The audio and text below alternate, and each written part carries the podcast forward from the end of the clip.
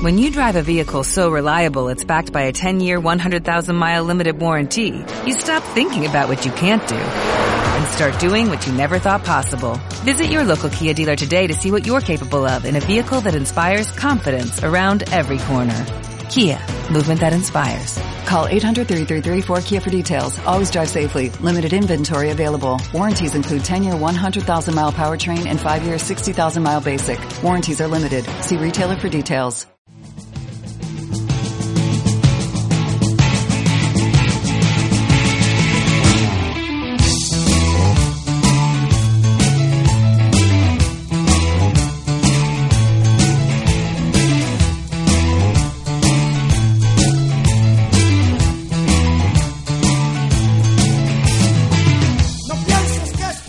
Lo que me vengo de arriba cuando digo esto los viernes a las 3 de la tarde, 3 y un poquito, en este caso en directo 3 y 4 minutos de la tarde. Eh, en tu caso, si lo estás oyendo en directo, hola, buenas tardes. Si de pronto te dado una ventolera y te has ido a andar por la mañana, eh, como hacemos algunos de, de vez en cuando, ¿eh? la verdad es que algunos lo hacemos de vez en cuando, pues hola, buenos días. Y si te has metido por la noche en un gimnasio y dices, oye, ¿qué tengo que hacer yo en un gimnasio por la noche mejor que escuchar maneras de vivir? Voy a estar aquí sudando, viendo gente musculada, musculándose y musculosos, pues, pues, pues a Betty, el Aleti. Eh, aquí empieza, tenemos un poquito más de frío de lo normal, pero no es cuestión del estudio, es cuestión de que es que hace frío, en Madrid hace frío, y la mesa de camilla le hemos puesto un hornillo por debajo, eh, de esos antiguos que había que eran a rayas rojas y blancas también, era naranja, pero con el, con el paso del tiempo cogían polvillo y se convertían en rojo también.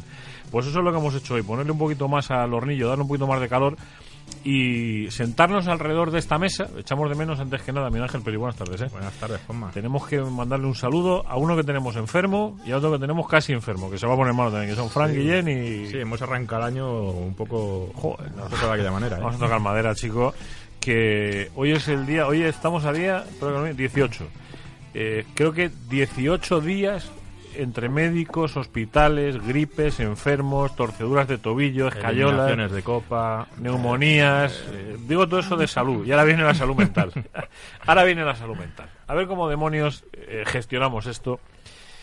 Me he quedado sin sofá. Me Ya- preguntaba, me Te iba a preguntar por eso. Te iba a preguntar por eso. me he quedado sin sofá, o sea, le, le pegué tal porrazo al sofá que dije, no puede ser verdad esto, o sea, no, no puede ser cierto, o sea, bueno, de hecho me duele todavía el canto en la mano. Eh, viendo el partido yo decía, esto que está pasando aquí no puede ser, o sea, no puede ser verdad. Eh, que, que tengas una eliminatoria tan perdida como la tuvo la Leti, que la levante con relativa facilidad como la levantó, y que de pronto nos metamos otra vez en ese agujero negro en el que, bueno, ya acabó el partido, chicos, no sé si es que empezó el 19 muy positivista y dije un problema menos. Domingo, domingo, domingo, domingo hasta que llegue la Champions. Sí, señor. Se Nos hemos, nos hemos quedado eh, con una competición menos y con cuatro miércoles más de descanso. Ya está. Eso es el resumen. Domingo, domingo, domingo, domingo. O no, Juane, buenas tardes. ¿Qué tal? Buenas tardes, ¿cómo estáis? Yo, un problema menos. tío. Bueno, a mí no me gusta tomármelo así. Yo es que si, Es que si- no me quedan si- venas. Si, pienso en esos términos, prefiero no jugarla, ¿no? Eh, al final estábamos ya, pues, eh, para pasar a cuartos de final. Realmente eran cuatro partidos hasta una nueva final de Copa, ¿no? Y seamos sinceros, cuando el próximo miércoles, jueves, el resto de equipos que han quedado, pues jueguen sus partidos y tal, lo vamos a ver con melancolía, pensando que podríamos estar ahí nosotros, ¿no? Ahora bien, pues una vez que estamos fuera, pues vamos a pensar eh, en positivo, en esos términos, y falta nos van a hacer eso el miércoles, como dice Peris, ¿no? Eso seguro, ¿no? Nos van a venir muy bien para descansar, pero ya que no descansas. Lo tomamos en positivo, ¿no? La vida hay que tomársela en positivo. O sea, es que si, si no, vamos a ver, el palo gordo. O sea, a mí me recordó aquellos. mm, Estábamos hablando justo antes de empezar maneras de vivir con gente que vivió aquellos mm, tardes y noches de frío en el Calderón, de aquellos partidos con el Logroñés, el Burgos, el Cádiz. Y no hace mucho en un Maneras de Vivir recordábamos aquella, aquella sucesión de equipos, la Politécnica de Timisoara, el, El Gro- el Groningen, El el, Oficreta. Todos aquellos equipos que, Hertz. Que, que- que uno se queda helado cuando los recuerda. Y yo viví una sensación otro día un poco parecida, ¿no? O sea, yo creo que el Metropolitano ya tiene su primera noche negra. La primera noche negra ha sido esta, o sea, creo. Luego tendremos tiempo de hablar de ello en la tertulia, porque hoy eh, la gente que maneja ideológicamente este programa, que son unos fenómenos, ya se lo digo yo, ah, o ya te lo digo yo, que estás escuchando, pusieron encima de la mesa el otro día cuando estuvimos hablando, oye, el viernes qué podemos hacer, y pusieron encima de la mesa un apellido de lo más eh, ilustre. En el, en el rojiblanquismo. Y el apellido es Salazar. Eh, es un apellido con el que mucha gente en el, en el mundo rojiblanco se pone firme. Y la verdad es que la cosa no es para menos. Mm, Los que tenemos un poquito más de memoria, somos más mayores, pues hemos vivido una asociación histórica de un nombre que encima viene derivado eh, de otro nombre que claro, se te hiela un poco la sangre cuando dices, uno se ha sentado hoy en el estudio con un señor que responde al nombre de Bernardo Salazar. Eh, ya te iba a decir hijo, pero es que ya te toca ser Bernardo Salazar. Mm, Sí.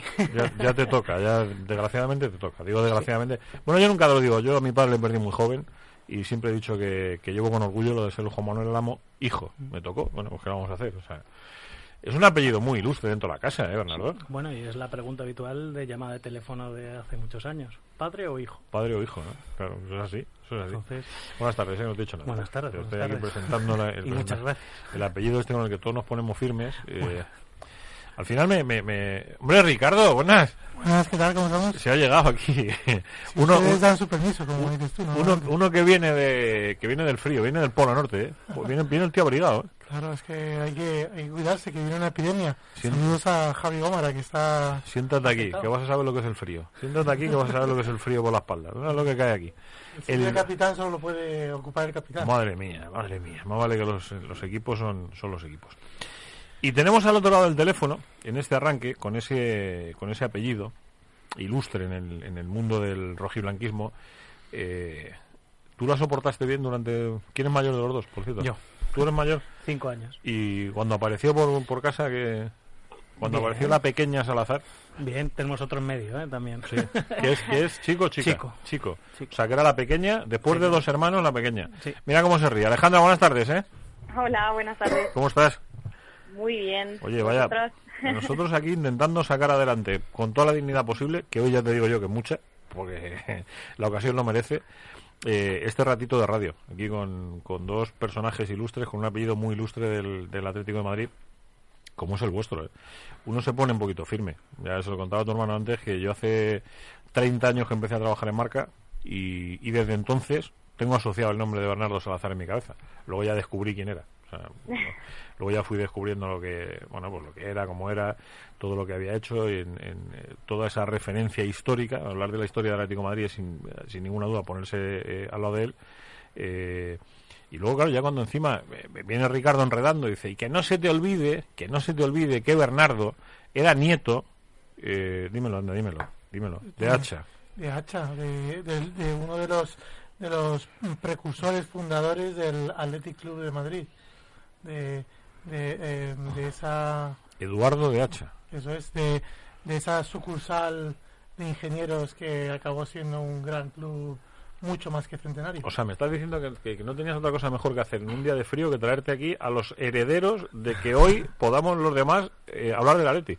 Bueno, yo, yo- yo creo que ahora que hacemos este huequito a la historia, hay que hablar que, que eh, Bernardo Salazar, padre, eh, es el, el creador de la mejor obra del Atlético de Madrid que existe en, en formato escrito.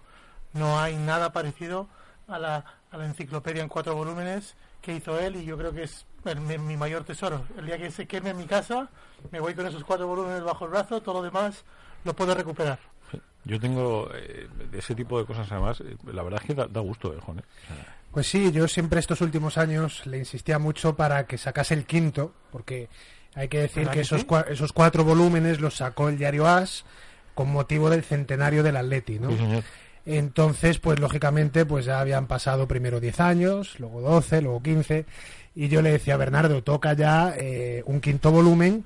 Bueno, pues contando, pues fíjate tú, el centenario nos tocó en una época muy baja, ¿no? Acabábamos de volver a primera, habíamos estado dos años en segunda, muchos años en Europa, un título no lo tocábamos desde el doblete, y entonces, pues este quinto volumen que se quedó por hacer hubiera sido un volumen de, de- de- de glorias, Y de ese- alegrías. Ese estilo tan ameno, que es una lectura que, que la revisitas, la revisitas y nunca dejas de encontrarle el gusto y la frescura a leer. Escribía muy bien, pero además escribía con mucha seriedad. O sea, cualquier dato que daba Bernardo, y ahora su hijo nos puede contar muchas anécdotas, No lo ponía nadie en tela de juicio. era imposible, era imposible. Y hay de ti si se te ocurría ni siquiera dudar de él.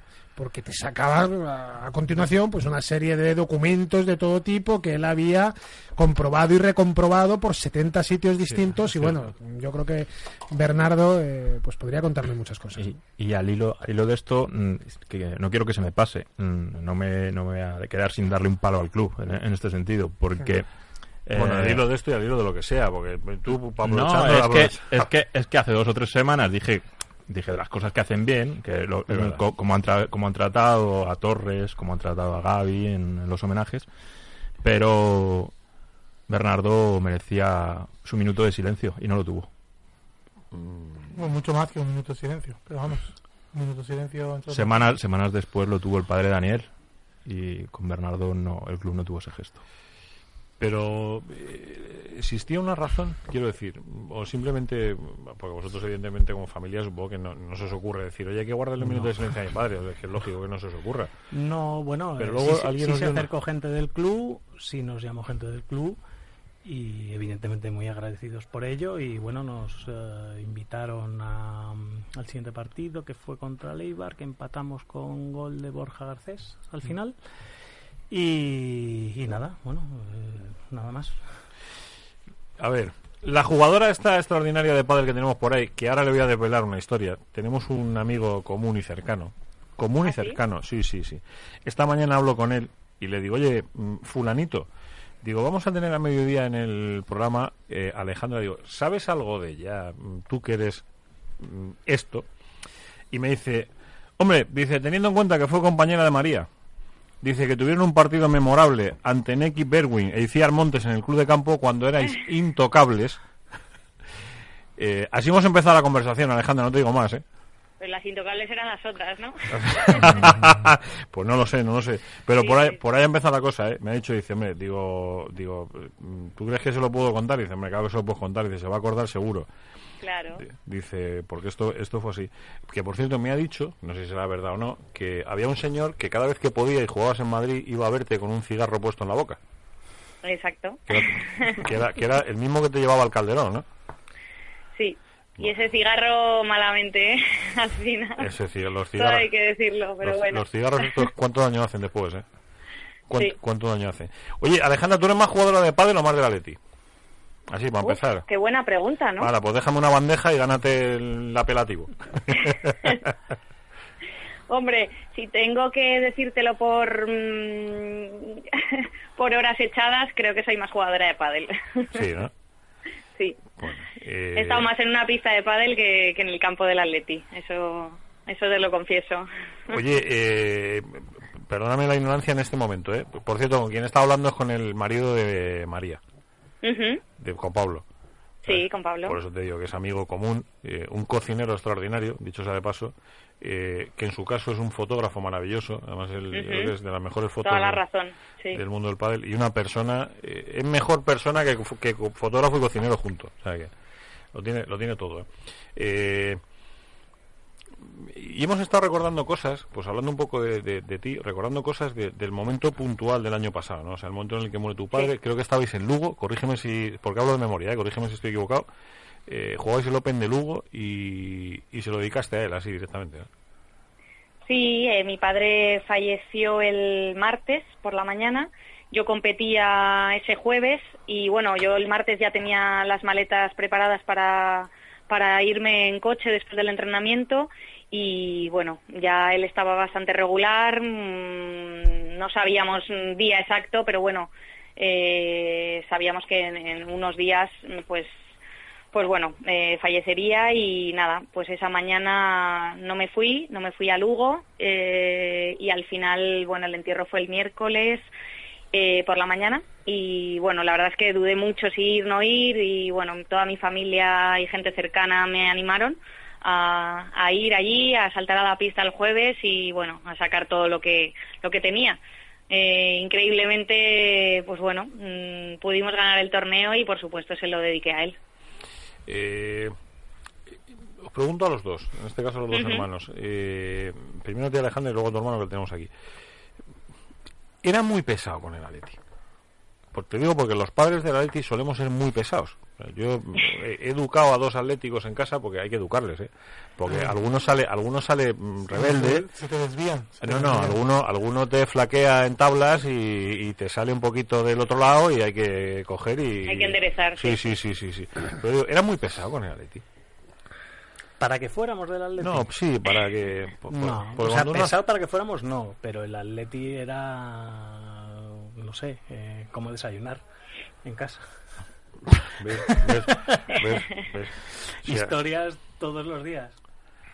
o sea, Sí, es cierto que, ve- que veíamos fútbol, no solo el Atleti, ¿eh? porque él se veía todo. Entonces, fútbol había siempre en la tele. Daba igual el equipo que fuese, porque él, aparte de, evidentemente, ser amante y apasionado del Atleti, era amante del fútbol, ¿no? Entonces, bueno, teníamos partidos de Liga Inglesa, del calcio, eh, daba igual. ¿Y a ti cómo te dio por lo del pádel? Porque lo raro, lo, lo normal hubiese sido que te hubiese dado por otra cosa. No, pues empecé con, con el baloncesto en el colegio también y me encantaban todos los deportes. Yo, bueno, la verdad que cuando son las Olimpiadas es que me, me veo todo, me veo todas las disciplinas, me encanta hurgar un poco, ¿no? En cada en cada deporte y ver cómo cómo se saca, ¿no? Más, eh, bueno, pues la estrategia, ¿no? De cada uno y exprimirlo. Y bueno, me encantaba el baloncesto y también mi madre como jugaba al pádel en los fines de semana, pues pues bueno, yo iba con ella, me llevaba al club, pero yo no quería verla. Eh, estaba muy bien verla, pero yo quería yo quería pasar a la acción. Entonces, bueno, también empecé a dar clases de pádel y, y hasta hoy. ¿Eso cuándo fue? Eso empecé con ocho años. Bueno, no te ya voy a tenemos... No, no, no, da igual, da igual, No que da nada. igual, que, da- que no, que no. Hace Vamos, mucho, es una- más de 20 Es años. una descortesía que no he cometido en mi vida, vamos. o sea, Más de 20 años ni a llevo mi madre le, ni le pregunto la edad. Ni a mi madre le cometo la osadía de preguntarle la edad. Buena gente de la Leti, Peris, eh. Uf, casi nada. Buena gente de la Leti. La, la, la Messi del pádel. Bueno, Pues lo podemos decir así, tranquilamente. es ¿no? un orgullo que me, que, me, que me llamen así. Bueno, no sé, eso... Eh, Pues fíjate que ya habría que ir pensando ya en cambiar. Bueno, está bien, me va- iba a decir lo de la Griezmann, no, vamos a dejarlo en la Messi, que más bonito. Además parece ser que Alejandra simpatiza también un poquito con los colores azulgranas. Ya estamos, me lo han, chiva- lo han Sí, chivado. Sí, sí. Está, Te la han chivado bien. ya- ya- ya estamos. Oye, lo, de, lo del calificativo cariñoso este, eh, lo de Bandejandra, a mí me han contado por lo que es, pero quiero que lo cuentes tú. Sí, pues hay un golpe en el pádel que es la bandeja, se denomina así y bueno, es mi especialidad, desde que soy bien pequeña me sale muy natural y la verdad que gano muchos puntos con, con ese golpe y nada, ya se ha quedado así y todo el mundo me llama bandejandra. Por cierto, para todos aquellos que dicen que jugar al pádel es fácil, ya les digo yo que tenía una pista de pádel debajo de la ventana de mi casa que una leche. O sea, me vas a perdonar, pero una leche. Es decir, lo que vosotros hacéis no es jugar al pádel. Vosotros sois de otro mundo. A mí me vas a perdonar. Los que jugáis al pádel de verdad sois de otro mundo. La gente normal, los que nos dedicamos a pegar raquetazos y de pronto descubrimos que hay una pared detrás porque te pegas una leche con el hombro que te quedas tieso, es- eso, no- eso es otro, otro lo que es sencillo es comprender las, las reglas de Sí, eso un sí. juego, pero a, a- a partir de ahí ejecutarlas ya es otro rollo. parece dificilísimo, ¿verdad? A primera vista te parece que va a ser muy fácil. Luego coges una pala en la mano y te das cuenta lo inútil que eres. Entonces es una es una cura de humildad jugar al pádel. Completamente de acuerdo. Completamente De de todas formas, la, la familia Salazar eh, es una familia de Sportman y de Girlman, ¿eh? o de Woman, o de girl, girl- girl Sport, perdón. Porque, claro, ¿Cuál- cuál es porque Sport Girl sería. Por- Sport, Sport- muchas gracias. Porque eh, Alejandra, por supuesto, ha llegado a un nivel top, ¿no? Pero Bernardo padre, eh, hasta donde él me contaba, pues jugaba mucho y jugó a muchas cosas y él presumía de ser bueno y creo que jugó al fútbol hasta una edad avanzada. ¿eh? Y bueno, y yo con Bernardo hijo, pues de hecho nos conocimos jugando al fútbol. ¿eh? Nos conocimos porque jugábamos juntos en el equipo de la facultad y he de decir que, que también jugaba pues pues muy bien y, y al, al rugby ha jugado toda la vida, al pádel ha jugado toda la vida. Es decir, esta es una familia, por supuesto, el abuelo Eduardo de Hacha y Otañés, el fundador, uno de los fundadores de nuestro Atleti, también era un sportman. Es decir, es una familia de deportistas. ¿eh? ¿Lleváis, ¿Lo lleváis en la sangre eso? Bueno, es que eh. cuando mi hermana ha hablado de las Olimpiadas era algo sagrado en mi casa. Sobre todo si mi padre, aparte del Atlético de Madrid, hay una cosa que tenía muy clara y era la selección española. Y daba igual que, no sé, bueno, que fuera mal en Mundial, bueno, o en Olimpiadas, que, que por ejemplo en Barcelona hemos ido tanto a Valencia como a Barcelona a ver a España jugar bueno jugar en la Olimpiada con Kiko y Guardiola y demás que porque bueno eh, otra cosa no pero deporte todo el posible Eh, Alejandra, en tu ahora mismo, ¿cómo andamos de retos? Uf, eh, tengo, tengo unos buenísimos para este año. Verás, verás, verás. Bueno, pues tengo un montón de cambios para, para esta temporada y, bueno, fundamentalmente el cambio de compañera. Eh, voy a jugar con una chica bastante más joven que yo. Me voy con una yogurina. y me parece un reto apasionante, ¿no? El jugar con, con otra persona, con, con otra marca de palas, eh, bueno, un cambio también de preparador físico, de psicóloga, entonces bueno, al final son, son pequeños retos que, que me motivan muchísimo para esta temporada. Alejandra, y, y, eh, nosotros que nos dedicamos a, a comentar el fútbol y, y, es de lo que nos, nos preciamos de entender un poquito mejor, ¿cómo, uh -huh. es, ¿cómo es en tu deporte este cambio de pareja? Porque es ya la tercera compañera con la que, con la que juegas a este nivel y, y además juegas durante bastante tiempo con, con cada compañera. Eh, ¿Cómo es esa, esa situación de cambiar de compañera? Y también has, has dicho que cambies de palas y demás. ¿Cuánto supone eso en, en, en adaptación, en, en, crear una sinergia nueva, una, un estilo de trabajo nuevo? Sí, sobre todo, a ver, los, el, cambio más significativo para mí es el, es el de compañera. Es eh, después de cuatro años eh, jugando con una persona que ya te conoces hasta de memoria. Eh, el pádel es mucho de comunicación, saber mmm, no comunicar todo al, a la persona que tienes al lado. Bueno, pues mmm, la verdad es que cambiamos totalmente de equipo y de, de, forma de porque ya tiene otro entrenador allí. Eh, ya mmm, Ariana vive en, en, Barcelona, entonces bueno, es un reto bastante bastante ilusionante y complicado porque eso, viviendo una en Madrid y otra en Barcelona, pues se hace todo un poquito más, más difícil y, y, y, bueno, no podemos entrenar todos los días juntas. Así que ya te digo, la comunicación va a ser, va a ser clave y cuando nos juntemos, pues exprimir al máximo, intentar en estas ocho semanas que tenemos de, de hasta que empezamos la temporada, el primer torneo, pues bueno, tenemos que, que, darnos prisa para acoplarnos de la mejor manera, irnos leyendo bien pues todas las jugadas y como te digo, la comunicación es básica para para que fluyamos lo antes posible y podamos dar, dar guerra a las primeras parejas. Alejandra, eh, 2016 quizá fue tu, tu, mejor año, mirando el palmarés, eh, uh -huh. pero en 2017 llega el palo de, de la lesión. Sí. ¿Cómo se levanta uno de, de, una lesión tan grave? Bueno, ya tenía experiencia de haberme roto eh, la otra rodilla eh, años atrás, hace 10, y bueno, esta sabe, sabe complicada porque bueno, veníamos como, como has dicho de hacer el mejor año eh, mío en 2016, de ganar prácticamente casi todos los torneos y estar a un nivel, bueno, yo creo el más alto de mi carrera, ¿no? En todos los sentidos y cuando empieza el 2017 estás con esa ilusión de, de seguir y de mantener y, bueno, me vuelvo a romper la rodilla, la otra rodilla y bueno, al principio pues es un palo muy duro porque dices, jo, ahora que, me encuentro en el mejor momento, eh, todo físicamente, mental, bueno, los golpes fluyen como, como nunca y, y dices, qué faena, ¿no? Ahora que, que estoy en mi mejor momento, pero bueno, también tenía el feedback de, de la vuelta, de que con una buena recuperación que ya me había pasado, pues volvía, eh, volvía a competir a buen nivel y volvía, al año siguiente fui número uno cuando, me rompí la primera rodilla. Entonces tenía un poco esa lección, ¿no? De, bueno, me lo tengo que currar mucho, pero en estos siete, ocho meses que, que dura, eh, sé que puedo, que puedo recuperarme bien y volver a, ¿no? A, a, jugar de la mejor manera. Y bueno, este final de año ha sido, ha sido muy bueno, el 2018. Eh, así que bueno, ahí tenemos la, la prueba de que otra vez más, eh, después de, de esos meses de larga recuperación se puede volver a, a, estar fenomenal. Que al final, que al final la gente del Atleti sabemos levantarnos. Si algo sabemos es de eso. Hombre, ¿no? y volver más fuertes. Además, eh, tienes un maravilloso narrador de pádel que es Lalo Alzueta. Sí. Eh, que es eh, yo llevo a, Gala haber sido amigo de su padre, su padre amigo uh -huh. del mío y Lalo amigo mío. O sea, que vamos enganchando de generaciones en generaciones y siempre decía un gesto que la gente de la ETI no nos hace falta, porque hay mucha gente a la que... Él decía que hay determinada gente a la que hay que llamarla con el brazo hacia arriba, con la mano hacia arriba, porque si las llamas con la mano hacia abajo se acuestan. Eh, lo del Atleti no nos acostamos nunca, decía Peris, lo digo por hacer la, la broma, como decía Peris, eh, siempre nos levantamos arriba y siempre estamos ahí pendientes. Eh, Salazar Alejandra, que vaya la vida bonito, ¿eh? Vaya Muchísimas gracias. No, no te vamos a hacer lo de lo que te hicieron en la tele, en el Late Mute, eh, el late- sí. el leitmotiv, Con broncano, ¿no? Que era, que era lo de ir leyendo del palmarés al grito de empujando el público, porque en la radio queda feo, ¿sabes? Pero que sepas que quedó chulo, ¿eh? las cosas como son.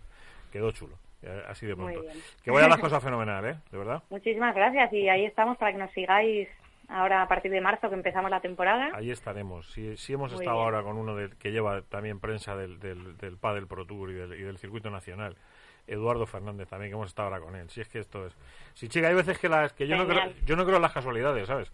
Entonces ya lo de Pablo, eh, lo de Lalo y tal, y ya contigo... yo- esto esto tiene, tiene que salir bien seguro. Ya lo verás como sí. Y el amigo Nacho Palencia, que es, eh, que es buen amigo y que también está ahí involucrado. Claro que sí. Por eso, por eso. ¿Ves? ¿Ves, ves Tour. ves bien todo, todo tiene que salir bien? Un abrazo muy grande y un besito enorme, ¿eh? Un abrazo, muchísimas gracias. Cuídate mucho. Eh, mm, Ricardo, iba, a- iba a decir Menéndez. Bueno, pero- Tú llámame como quieras. Ricardo, Ricardo. Eh, ¿Qué cancioncita tienes? Me da miedo, ¿eh? Peris, la elección es... Hombre, como, como teníamos una, can- una, una, una deportista top, he pensado que teníamos que tener una, una canción top. Bueno, teniendo, en cuenta que tenemos un patrocinador top, que es Gourmet Sport, que no se nos olvide, que ahora llega el frío y yo voy a salir a comprar productos de calidad, pero si lo tengo en Gourmet Sport, gourmetsport.com, eh, además eh, licenciado con el, el escudo del Atlético de Madrid, eh, que no se nos enfade nadie, pero es que es así, que lo vamos a hacer. A mí no me gusta, pero, pero es lo que hay. Pero, No te gusta el escudo, pero el el escudo, el escudo. Sport, No, no, Gourmet Sport no es que me guste, es que me encanta. Y además los productos son extraordinarios y lo único que tienes que hacer es meterte en la web www.gourmetsport.com punto com o punto es. Punto com, Eh, punto com, punto punto com, punto com. Y ahí buscas, eh, tienes cositas para los niños. Y, "Ah, es que los niños no, también, también. Los golosos, también. Los salados, también. Eh, si es que tienes para todos. Gourmetsport.com. Canción top, dime. Esa es I Feel It Still de Portugal Man.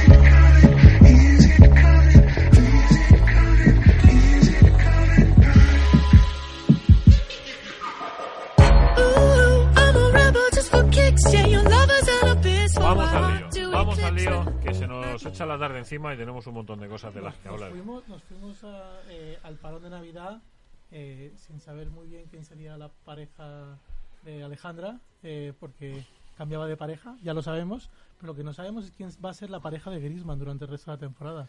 Y eso convendría sacarlo Joder, a ya, no, ya nos quiere meter en el ratito este largo de tertulia que vamos a echar. ¿Te queda, no? Sí, claro. Por eso, por eso. Vamos, a, ver si, Atleti siempre. a ver si vamos a estar aquí bien rodeados y vamos a perder una pieza de esta. La metemos en la jaula. Eh, digo, ya nos ha puesto el capotazo ahí. Te aviso que venimos los dos con la misma camisa. No sé si te has dado cuenta, que es muy Pues- parecida. O sea, es una camisa... el cuadro mío es un poquito más pequeñito. Iba a, decir, iba a decir que me- entonces me tengo que poner el, segu- el segundo uniforme, pero eso este año está complicado. No, el eh. que viene, el que viene, el que viene que es el, el que viene que es el chulo, el, el que viene que recuperamos parece ser el azul normal. Ya solo falta que volvamos a tener una camiseta normal y un escudo normal. Ese día será la leche. o Sí, sea, sí, sí. Ese día será el Poco a día- poco. Joder, lo que nos está costando. ¿eh? Tejido a tejido. Eh, empezamos si queréis, yo no sé si por el Girona o por lo del fin de semana pasado. Por Vamos a empezar por la actualidad, ¿no? pegamos un mordisquito a la actualidad. Ah, qué actualidad. Me da, miedo me das. No, el, el Girona, el Girona. El Girona, el, ¿no? el último partido de Kalinic es la pregunta que... Si ese va a ser, será. El último y el mejor. Porque curiosamente, claro, es el mejor partido que le hemos visto a Kalinic con la camiseta del Atlético. Cierto. Creo que casi todo lo que hizo lo hizo bien, no solo el gol, sino los movimientos, los desmarques, algún control muy bueno también. Prácticamente forzó un penalti, no llega a ser penalti, pero también hizo un buen movimiento. En el gol de Correa lo hace muy bien Kalinic, hizo muchas cosas bien y posiblemente, pues sí, sea el último partido. ¿no? A mí me parece realmente sorprendente. O sea, si me, parece que denota o una falta de planificación grave en, en verano o, o unas urgencias excesivas ahora. A mí me parece que un jugador que ha tenido unos pocos meses, que tampoco ha tenido unas oportunidades demasiado grandes para demostrar y que, y que tiene una línea ascendente en cuanto a su capacidad de integrarse en el juego, prescindir de él como se como parece que se está barajando la posibilidad de que se prescinda de él, me parece que solo obedece a que el Atlético de Madrid está jugando con los, los, las- los salarios máximos, las posibilidades que tiene de fichas y demás, y denota falta de planificación, yo creo. O no. Fíjate lo que te, así te, lo, te, te no. niego la mayor o no. Eh, te, te digo, os, vamos, te digo, os digo por qué, y os lo pongo encima de la mesa a ver qué, qué os parece. Yo te estaba pensando, el Atlético de Madrid lleva desde la sanción aquella de que no pudo fichar en no sé cuántas ventanas, ajustándose en exceso al cortoplacismo. Mm, la Sí. sensación que tengo yo Sí, sí, sí. es que se juega demasiado al corto plazo y se ajusta todo, masa salarial, eh, plantilla. eh, ahora me sobran tres futbolistas, ahora me quedo con 18 porque el techo salarial de Griezmann me ha reventado esto. Que está todo como demasiado ajustado, no sé, a, a- a los cuatro meses siguientes. Y yo no sé si un equipo de fútbol, igual sí, igual hoy en día se puede jugar a eso. No lo sé, ¿eh? sinceramente os digo que no lo sé. Os lo pongo un poco encima de la mesa porque tengo la duda de si eso A mí me retrotrae un poco a los, a los proyectos de Jesús Gil y Gil, que tenían una caducidad máxima de No. 12 meses y que son el, gran talón de Aquiles, de que no había ninguna planificación por detrás. La, la sanción con no poder fichar de hace dos años ha, in- ha influido mucho porque eh, Simeone tenía previsto hacer una renovación importante, entonces no la pudo hacer y, y todo aquello ha venido arrastrando a la situación actual. ¿Y tú crees que afecta tanto a fecha de hoy eso? Yo creo que sí, yo creo que sí que afecta. Porque al final eh, hubo, hubo ventas que no pudiste hacer, eh, jugadores que tenías que haber recambi- eh, recambiado.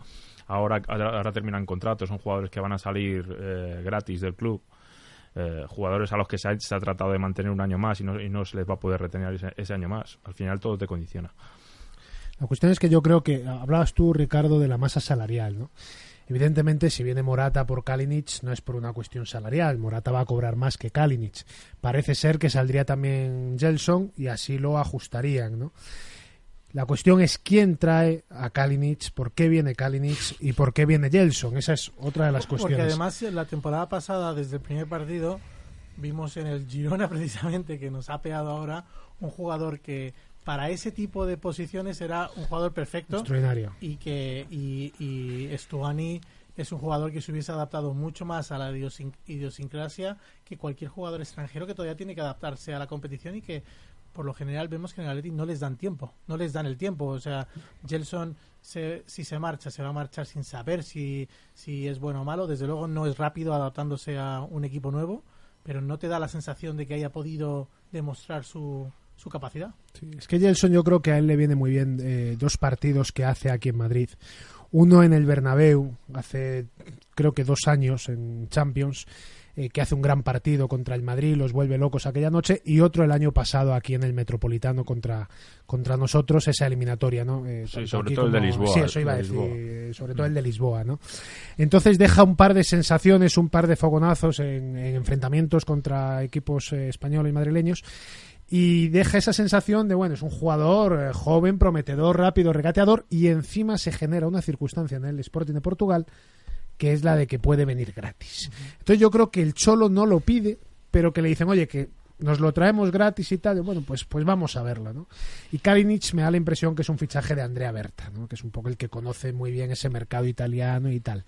Y le traen, bueno, pues un nueve veterano, que más o menos tal, que viene del Milan, que tal. Pero yo es que ahora mismo, es que de todo lo que venga del Milan lo veo con, con sospecha, ¿no? No, claro, Porque viene con un sueldo del Milan, para empezar. con Y, sueldo eh, del Milan y, y con la dinámica del Milan, que es lo terrible. Me parece que viene, viene, viene con fecha de caducidad. O sea, son, son productos caducados de entrada. o sea, Productos caducados. De entrada, sí, para empezar. Ven, ¿y tú qué? Yo es que ¿Cómo lo veo, no sé, el- veo que en el club me da la sensación que es todo a matacaballo. Más que veo que esta semana es A, que la semana que viene es B y el problema es que la siguiente es C. Entonces, que es cierto que hay que, mm, bueno, mm, hay una masa salarial, pero si ahora se habla de lo de Morata, no será tanta.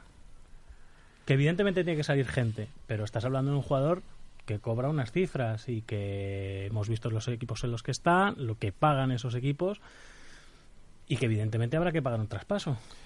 Es que además eh, Morata no es barato, o sea, no es, no es un fútbol. Bueno, otra cosa es que esté en el mercado ahora mismo. Es decir, también tengo la sensación y la sospecha de que el Morata que se va no es el Morata que llega, cuanto a precio. Es decir, el Morata que ficha el, el Chelsea no es el Morata que va a fichar el Atleti. Bueno, y luego hay un tránsito ahí peculiar durante los últimos años de gente que va al Chelsea y vuelve al Atleti, gente que se va del Atleti y van a y no sé, hay algo, algo raro. Eh, El ambiente, de todas formas, en la, en la plantilla mm, es, está como viciado. Hay, hay una sensación como de temporalidad de un montón de situaciones y eso la verdad es que en el Atlético de Madrid nos habíamos acostumbrado a no verlo, a no ver esas situaciones de interinidad, de no saber exactamente el futuro de varios jugadores y creo que toda esta situación se acumula a las situaciones de Felipe Luis, de Lucas Hernández, incluso de Juan Frano de Godini, de qué va a pasar con ellos. Y me temo que en la mayoría de los casos van a ser malas noticias para, para el seguidor atlético. La renovación de Oblak es Pero, como. pe- pero entonces, perdonadme que meta un poco el dedo más hondo en la, en, en la herida, aunque toque nervio. Pero entonces, ¿qué está pasando? Vamos a ver, eh, porque tú acabas ya de ir un paso más allá, es decir, Yo, para, para mí, fundamentalmente, hay un problema de acierto en los fichajes. Si yo os pregunto a todos los que estamos aquí en la mesa, ¿qué fichajes acertados se han hecho desde que está Simeone? No os van a salir más de cuatro. A ninguno. Al final, todos los logros con Simeone los hace con la, fa- con, con la plantilla que hereda cuando llega. Bueno. es que estaba, estaba intentando pensar, no sé si me sale mal. Griezmann, Oblak y Rodrigo me salen a mí. A mí me yo sumaría a Mandzukic, que para mí Sí, hizo una temporada te- interesante. Sí. Sumaría incluso a Villa, que también creo que Sí. la temporada que estuvo cumplió muy bien. De hecho, resucitó como futbolista. ¿eh? Y sumaría a De Michelis, que en cuestión de dos semanas dejó 10 millones de euros. Habla- habla- hablas, Juanes, de dos futbolistas que al final solo han completado una temporada. Sí, pero bueno, una, una buena temporada. Villa y Mandzukic hicieron una buena. Y desde luego ya a más largo plazo y con más calado, por supuesto, Black, eh, Hombre, Rodri es- y Griezmann. está claro que, que Simeone es un entrenador que se caracteriza por saber desarrollar una plantilla y que, y que la capacidad para traer el talento o le están trayendo talento que él no está pidiendo y por tanto no, no encaja en esa idiosincrasia O, o o no, no está teniendo éxito en, en desarrollar el talento que le traen. Porque Eh, lo primero que dijo él en las er- situaciones de Jackson ergo, que Martínez diría, y de perdón, Raúl ergo Jiménez, que diría el otro, igual estamos en el principio del fin del cholo. no lo sé. No lo sé. Bueno, habíamos quedado en que ibas a tocar nervio, pero no tenías que destrozar tampoco eh, el momento. Es Eso ha decir, sido una estamos aquí. Esto no. eh, eh, Yo, yo, yo la verdad es que creo que no, no tiene por qué estar conectado una cosa con la otra. O sea, el, eh, sí que ha demostrado el Atlético de Madrid ser capaz de generar talento. El, el problema es que la política que tiene el- las divisiones inferiores del Atlético de Madrid resta mucho de ser una, un- una, una academia de de- de élite total Para la gente que esté menos avezada en eso, ¿por qué? por inversión. Por inversión. Hombre, al No, Atlético no, de Madrid no le interesaba estar en segunda división con su filial cuando lo pudo ascender con, de la mano de Pantich y vamos, parece que hubiera hecho lo posible para que el Atlético de Madrid no jugara en segunda Bueno, división. Yo, yo ahí tengo que hacer una puntualización y creo quiero vamos eh, recalcar que desde hace tres años las cosas se están haciendo bastante diferente. No, la en verdad es que es, es fantástica, la- la- pero mm, mm, porque porque han habido han habido unas generaciones juveniles muy buenas, Sí. pero pero esas generaciones juveniles no te van a dar lo suficiente que necesitas para para llenar una plantilla entera. Luego quiero un minutito para hablar de eso, por cierto. Como aquí se lo van a pedir, es tu casa. ¿eh? No, no, pero, pero, después, porque el B, el B juega, juega en Valdebebas este domingo y, y están arriba. A mí me, deja, me dejáis mm, con muchas dudas, ¿eh? Oyéndoos hablar, que además con bastante buen criterio, bastante mejor que el mío, de hecho, sea de paso, eh, pero me dejáis con, con sembrado de dudas. Me dejáis mí- sembrado de dudas porque hay una, hay una realidad, y es que algo está pasando. Eh, entiendo que en la dirección deportiva del club, quiero entender que en la dirección deportiva del club, porque quiero entender que todo el desarrollo que ha llevado estos años eh, ha sido independiente, lo que es la dirección deportiva, con, eh, con la dirección del, del- del equipo. Técnica, sí. Técnica, perdón, pero no sé la palabra. Muchas gracias. Eh, pero claro, estamos en un momento en el que, en el momento que empieza a ver la- las situaciones de cierta debilidad solo se notan cuando hay convulsión. Y, y es cuando se empieza a notar ahora que hay un- una cierta convulsión que yo, y es una opinión muy personal, entiendo que apagará la llegada de un tipo como Morata, que ya sabéis que yo en este caso, mira, Bernie dice que no. que a ti lo de Morata, tú, tú eres de los que no lo ve, ¿no? Joder, si tenemos que esperar a que Morata sea el salvador yo, del no lo, yo no lo veo. Y ya no solo, no por cuestión de que haya jugado en otro equipo, Ah, sino para mí, para mí, por cuestión futbolística. Respecto a la cuestión futbolística, yo eh, me gustaría destacar. El Atlético de Madrid tiene un problema grave de gol. Le falta gol. Y quieres resolver tus Para mí problemas el de gol problema no fue ese contra el Girona. por contra el. Girona, ¿no? Bueno, el Pero, Girona- pero, pero dura- durante el resto de... Bueno, llevábamos Claro, es que- seis partidos en los que solo marcaba Griezmann en Entonces, este equipo. Hago un paréntesis. eh, pero es que el Girona no es un equipo que te plantee problemas de gol. Es decir, el Girona tiene otro. otro su, su disposición táctica permite ver un partido como el que vimos el otro día. Y ojo, un partido de eliminatoria de octavos de final, Sí. vuelta. Con lo cual, el partido lo normal es que fuese en esa locura, que entrase en ese disparate. A, a bote pronto. Y a a lo que con iba. 1-1 y nos ponemos 1-0. Pero yo, yo a, lo, a lo que voy. Eh, el problema de gol estadísticamente está demostrado que, que lo tiene. Y queremos resolver el problema de gol con un tipo que tiene problemas reales con el gol. Por eso. Es que el, el- la, la realidad que, que subyace es qué va a pasar con Diego Costa. ¿Qué va a pasar con Diego Costa? Porque si, si Morata, no, no se sabe muy bien si Morata viene a sustituir a Kalinic y a Gelson A los mm, dos. sobre, sobre el papel o a Costa a medio plazo. O sea, la, la, la idea es mm, el, la llegada de Morata pone en peligro la continuidad de Costa. En mi opinión, sí. En mi opinión, sí, por un mero tema de, de números. Porque según Griezmann fue a tocar a la puerta, es evidente que otros, otros jugadores o sus representantes fueron a tocar a la misma puerta pidiendo subidas de salario. Y hay jugadores que han pedido subidas de salario con los que el club no puede estar muy satisfecho Vamos a ver. simplemente numéricamente. Pero aquí, hay- pero de todas maneras, Pero estamos metiendo otra variante. Claro, es que no, yo iba, iba- fíjate, iba a meter una más, un- iba a meter en este caso tenía una más y es que es una evidencia que, que el Atlético de Madrid necesita otro delantero. Damos, damos por hecho que sí, entendemos que sí. O sea, partimos de uno, del origen que decía Peris. ¿Tiene un problema de gol el Atlético de Madrid? Sí. ¿Ese problema de gol en teoría se resuelve con gente de arriba o se resuelve mm, tácticamente? Yo ahí discrepo. Yo ahí tengo mi opinión personal. Eh, soy más partidario de la, de la, mm, del, del tema eh, táctico que del tema eh, piezas arriba y, y- y no. Ahora, lo que tú dices de Diego Costa, eh, yo no, no- ahora mismo no recuerdo los años que tiene Álvaro Morata, esos son 26 o 27 los, los- los años que tiene esta criatura. Creo que son esos, ¿eh? Eh, en su día era el 9, iba a ser el 9 de España, en su día. Eh, pero algo ha pasado en su vida, es verdad que es un chaval muy mohino, o por lo menos cuando yo, a mí me cayó muy bien, la verdad es que cuando lo conocí personalmente, pero me dio la sensación que es un chaval muy mohino, que hay algo dentro de él que no le permite ser todo lo que puede ser. Y yo, y aquí alguno le va a sonar cachondeo, y para mí ese problema es que no juega en el Atlético Madrid. Que ese niño ha nacido para pues sí, jugar en el Atlético de Madrid. Va a sonar cachondeo. Bueno, pues es así. Ese chaval ha nacido para jugar en el Atlético de Madrid y no es feliz. Donde esté, no es feliz. Ojo, Juanma, con la presión que va, que va a tener ahora cuando llegue. ¿eh? Y ojo que esto ha quedado porque, grabado. porque, Bueno, porque no se le va no se le va a pasar una. ya, ya, ya lo sé. Bueno, yo eh, comentaba a Peris que Morata no soluciona el problema del gol, que no es un gran goleador. Bueno, por ponerlo un poco en contexto, tengo aquí las estadísticas, los goles de Morata en los últimos años en las ligas. La 2013-2014, ya en la primera división, marca 8 goles con el Madrid en 23 partidos. Los dos años en Italia en la Juventus, lo comentábamos viniendo Bernardo y yo. Es verdad que yo creo que eh, hizo mejores Champions, hizo alguna edición de la Champions extraordinaria, pero en la Serie A es verdad que bueno, el primer año marcó 8 goles en 29 partidos, el segundo 7 en 34. No llegó a marcar 10 goles en ninguno de los dos años.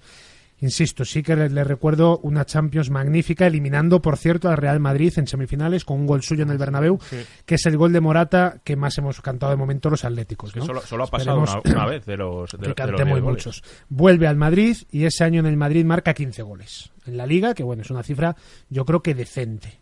Y luego se vuelve al Chelsea y hace 11 goles el año pasado en 31 partidos y este año en 16 partidos lleva 5 goles. ¿no? Una proyección de 10-12 goles al final del año. No ¿no? mucho. No es demasiado, Pero no, no tiene mejores números Diego Costa. O sea, sobre el papel, el problema es ese. El problema es que vas a tener que repartir minutos, porque vas a tener que repartir minutos, a no ser que el Atleti de repente se decida jugar un 4-3-3 para siempre jamás, que no lo creo. No lo creo. O sea que esto es, hay una carta que acompaña a No, Griezmann. Berni, no, no ves tú al Cholo con lo del cuadro, no ves tú a... No. hay, hay una carta que se reparte al lado de Griezmann y esa carta a veces la, ju- la jugará Diego Costa y a veces la jugará Álvaro Morata o quien se quede. Pero, y, y- y tú das por hecho que Griezmann tiene que ser él y otros 10? Quiero decir, Hoy igual. por hoy. Pero no estamos es- estresando ya hasta el límite de lo estresable a este tipo. hombre Juanma, pero yo creo que vamos a ver, que, que Eh, Griezmann Después de lo que pasó es el año pasado. Todo, todo lo que genera Griezmann, ya, no solo los goles que marca, sino todo lo que genera alrededor, el juego, asistencias, tal, yo creo que es imprescindible. Es decir, estamos como para prescindir de El, Griezmann. el Atlético ha encontrado su estrella de época y necesita Eso sí, sí. explorarla, explotarla mientras, mientras le dure una temporada, seis temporadas más o las sí, que lo que sea, lo que sea. Pero evidentemente ya se ha subido al carro de Griezmann y la, el destino del Atleti, mientras Griezmann esté en el Atleti, está íntimamente unido. Son Griezmann y 10 más. Bueno, espero que Griezmann o Black y 9 más, pero eso no lo tengo tan claro. La pregunta diabólica es, eh, ¿en el lote damos por bueno Gelson y Kalinic por Morata? Yo creo que sale Costa en verano. Yo creo que pasan las dos cosas. Sí. tres. O sea, es decir, que ahora se, ahora se produce este cambio y luego, bueno, se produciría este cambio, perdón, y luego en verano... A mí me parecería desastroso desde un punto de vista de, de- de planificación eh, que saliera Diego Costa. Pero me, me parece que ir a por un jugador como Álvaro Morata con esa juventud y que compita con un jugador de 30 años es porque tienes algún plan de futuro con un jugador joven que no tienes con un jugador Si, actual. si esto no se llamase maneras de vivir y no hubiese aquí una mesa de camilla de- con la bandera de ti puesta encima de la mesa, eh, pensaría que estamos teniendo un debate del madridismo del año 2014 o 2015. Es decir, eh, son incompatibles Benzema, Morata y, no- y- y Cristiano. El problema es Son salarialmente... incompatibles Diego salarialmente Costa, Griezmann y Morata. o sea, que es salarialmente incompatible es pagarles a todos. Claro. ¿sabes? Es, Eso es lo que- es lo un, que es un problema de techo salarial otra vez. Yo creo que decir, sí. hombre, sí. Yo creo que sí. Yo creo que sí. Yo me la juego con lo que va a pasar. Esto es eh, un triple mío. Creo que ahora Kalinic sale traspasado y Gelson cedido. Viene Morata, posiblemente cedido con opción de compra. Y en junio vuelve Gelson, probablemente, y Diego Costa sale traspasado para pagar, entre otras cosas, la opción de compra de Morata. No, su- no suena descabellado. Suena... Yo creo, esa es mi apuesta. Como ha ido el club últimamente, es A Diego, a Diego Costa lo primero hay que verle volver. Y a ver cómo. Mm, Porque yo, este tipo de lesiones que te vas, un día te vas, te operan, y no, ¿cómo? Bien, bien, bien, la cosa va bien, bien, bien, bien, Te bien. tiras un mes en Brasil. Bien, bien, bien. Luego, eh, chico, no, estás ahí en lagarto, recuperas, y luego vienes y dices, joder, nos hemos metido en marzo, ¿eh? Yo cuando vuelva a Costa afirmo que nos dé tres partidos más como el de Tallín. Tres. Te vale, ¿no? Me vale. Escogidos. Tres. ¿Tienes Pum, los, pum. los tienes los tres puestos ya? Uno en cuartos, uno en semis y la Y final. la final, ¿no? Ya está. No me hace falta más. Lo tenemos, lo tenemos todo elegido. Que, que ade- además es una deuda que, que, que Costa juegue, juegue, una final Claro. de Champions y no, y no hasta el minuto 7. Efectivamente. Bueno, eso fue por, porque eso fue otro de los grandes Se errores. lo debe de- al que Cholo. no, Se lo debe al Cholo, es que iba a decir. Pero- Otra de las grandes equivocaciones de mi, Me- me querido, siento- de mi querido Diego Pablo. Me, me siento un poco culpable de haber atropellado la actualidad y haberme cargado el análisis del Girona, pero es que yo es que No, no, te, tampoco... la, te la has cargado, no, te la has ventilado así, pero sin me ningún tipo de pero, consideración. pero porque me parece más importante esta conversación que hemos tenido y me parece mucho más enriquecedora para el que lo escucha que el Girona que yo creo que pasa por un accidente que te puede pasar. Es un accidente de copa que es desafortunado, que está por debajo de la capacidad de la plantilla y de, y de la propia lógica del fútbol, porque el Atlético Madrid metió cinco goles, solo le contabilizaron tres, dos fueron muy, muy, muy, muy justos y solo la tecnología los, los, los, los ha anulado hoy est- esta temporada y además dio dos palos. O sea, tuvo capacidad real para meter siete goles y, y sale eliminado. Entonces, ¿el Girona mereció gan- eh, pasar de ronda? Por supuesto. ¿El Atlético de Madrid se tiene que rasgar las vestiduras por esta eliminación? No. Eh, debería llevarse una, una serie de collejas Joder, determinados mira, jugadores por determinadas jugadas y ya está. Es, una- es, un, es un fracaso, claro, pero no es, no es ninguna catástrofe tampoco.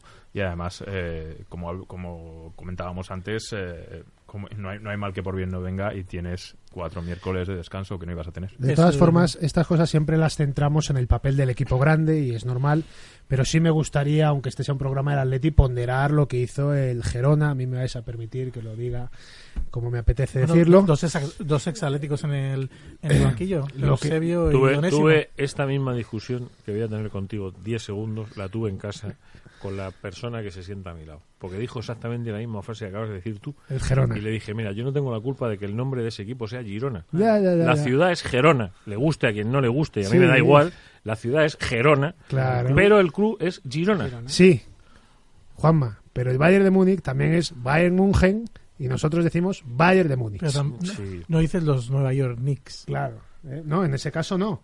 Pero es que podemos encontrar ejemplos de todo tipo.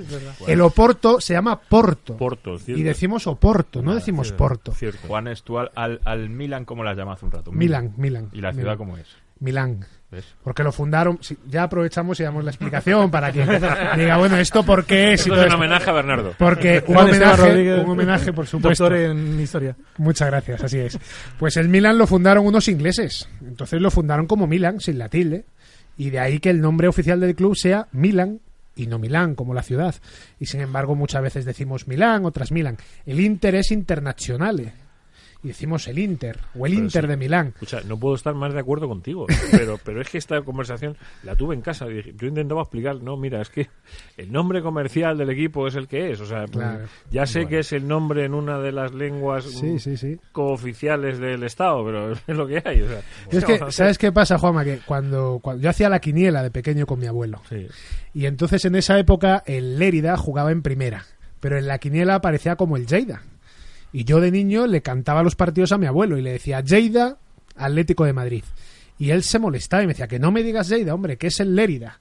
Bueno, pues eh, estas cosas de niño se te acaban quedando. Entonces, el Gerona. Pero en cualquier caso, yo lo que quería precisamente era ponderar al Gerona y la labor que hizo en el Calderón. Al final es un equipo con mucho menos recursos y mucho menos El plantilla. ese Valeri que con Y un peores gol a los 19 tal, años, y gol oye, importantísimo. Eh, por cierto, he dicho el Calderón, fijaos qué bonito. Todavía me sale decir Calderón. A mí no me, no me sale otra cosa, me gusta. Y, y viene, oye, y ante un Atlético de Madrid y se levanta y empieza encajando, como habéis comentado, el 1-0, que ya cualquier equipo diría, bueno, pues hasta aquí hemos llegado, y se levanta y nos empata uno y el 1-2, y le metemos hasta el 3-2, quedan 5 minutos y aún se vuelve a Y levantar. y Entonces, ahí ya te puedes, mira, cuando has visto al Leganés a punto de poder eliminar al Madrid y luego ya ves eso, dices, me quiero tirar por una ventana. O sea, Sí, me sí, quiero, menos mal que tenía mano. pero hay que darle su mérito, hay que darle su mérito, y hay que darle su mérito a un equipo al que todavía no le hemos podido ganar. Bueno, Oye, y partidazo de Correa, ¿eh? Déjame, déjame que apunte una cosita, simplemente que no quiero que se me olvide. Maneras de Vivir está patrocinado por Gourmet Sport, que es la marca líder de productos alimentarios de calidad con el sello Atlético de Madrid. Estos productos no pueden faltar en tu mesa para cualquier celebración o comida, ahora que hace frío. Ahora que no apetece mucho eso de salir, ahora que los sábados por la noche una botellita de vino te la traen, eh, un poquito de jamón te lo traen, dices, oye, unos bombones que quiero quedar bien después con, con el pariente, con te lo traen. Eh, lo tienes ahí, la mesa puesta, mm, rojiblanquismo puro, en estado puro. Demuestra tus colores con estos productos que son puro coraje y corazón. Visítalos en www.gourmetesport.com, que es un producto, ya sabes que son productos oficiales del Atlético de Madrid todo lo que viene de 2019, que vamos a celebrar muchas cosas los atléticos, aunque nos haya eliminado el Gerona de la Copa del Rey, vamos a tener que celebrar muchas cosas este año los, los atléticos, este año en rojiblanco con Gourmet Sport.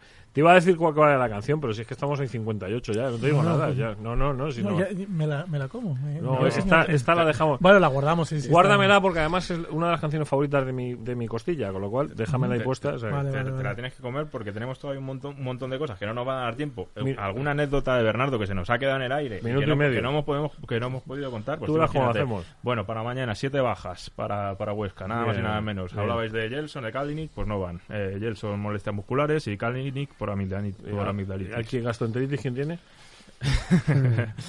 Costa, Savic, Felipe, Saúl, eh, Vitolo, Gelson y Kalinic. Los, sie- los siete no viaja ninguno. Viajan nada más y nada menos que siete cante- eh, seis canteranos. No se puede. No se puede. No puedes tener nada más de no sé cuántos, ¿no? Roro, Tony Moya, eh, Borja Garcés, Joaquín y Cuidado, Víctor cuidado, Vallejo. cuidado, cuidado con eso. Que alguien le explique a. Yo es que ahora mismo no me acuerdo, pero sé que a Pellegrino no hace muchos partidos con el Legales estuvo a punto de meter una, Montero, de, cometer una alineación indebida. Porque El delegado, como el del Barça El- ayer. el delegado, pues que- sí, pues- tiene Más que estar cuatro. atento a esto. Cuatro juntos. En el 11. Bueno, pues nada, nada más y nada menos que seis. De, seis del filial. Pues, y, pues ojito, ¿eh? y hablando del filial, lo que os comentaba antes. eh, juega el domingo eh, contra el Real Madrid Castilla en Valdebebas. Eh, llega a Valdebebas en el puesto número 3 de la clasificación. Eh, un puesto al que han accedido después de seis victorias eh, y un empate en los últimos siete partidos. Eh, brutal la racha de los de Óscar Fernández. Oye, qué gusto, que, que- que me- a mí me engañáis. No, me decís que son 60 minutos y deben ser menos. ¿Sabes cuándo descubro que son 60? Cuando lo, lo escucho andando después. Cuando me descargo el podcast y digo, "Ah, voy a andar por la mañana y tal, venga, me voy oyendo el programa. Y, y digo, joder, pues sí, es verdad, si anda una hora, tú. Y yo siempre pienso cuando lo hacemos que es menos tiempo. Sí, sí, a mí se me da va, la sensación se siempre. va volando. Salazar Bernardo, hijo, eh, mantenga usted a buen recaudo la memoria de la familia, del apellido. Es un placer verte por aquí. Muchas gracias. Aquí intentaremos. Esta es tu casa. Esta es tu casa, ya sabes que sí. Juanes, no te digo nada, ¿eh? O sea, hoy, hoy, como verás, no me han dejado encerrado como el Día de los Inocentes. Que Tenía yo ganas de sentarme no lo en olvidaré. la mesa contigo y siento que hayamos estado dos minutos con las cuestiones lingüísticas y quedarnos sin la anécdota. Yo creo que habrá otro momento, ¿no? Sí, sí, sí, Habrá sí, más- Ya, ya lo creo que habrá porque eh, Bernardo tiene anécdotas que son deliciosas. Vale, seguro que sí. Don Ricardo, gracias, ¿eh? Muchas gracias. ¿Has aparcado bien? Eh, ¿qué? ¿Has, Eh, sí, claro. ¿Has aparcado bien hoy o no? Si Leganés se aparca bien. Bueno. Hay que saber dónde aparcar. Vale, vale. Bueno, siempre. Feliz, muchas gracias, ¿eh? Gracias, Juanma. Petón, semana que viene. mejórate de tu trancazo. Prepárate para que te va a caer el fin de semana. Sean felices. Adiós.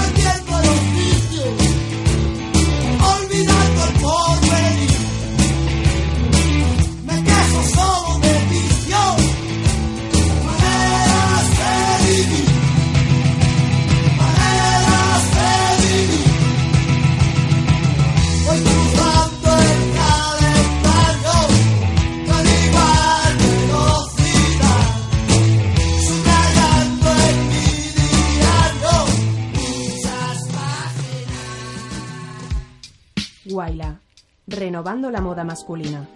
Estilo tradicional con estampados de diseño exclusivo. Viste Guayla, marca la diferencia. ¿Necesitas renovar o montar tu cocina desde cero? En Ébolis diseñamos la cocina que necesitas, aprovechando el espacio, abrazando la armonía y la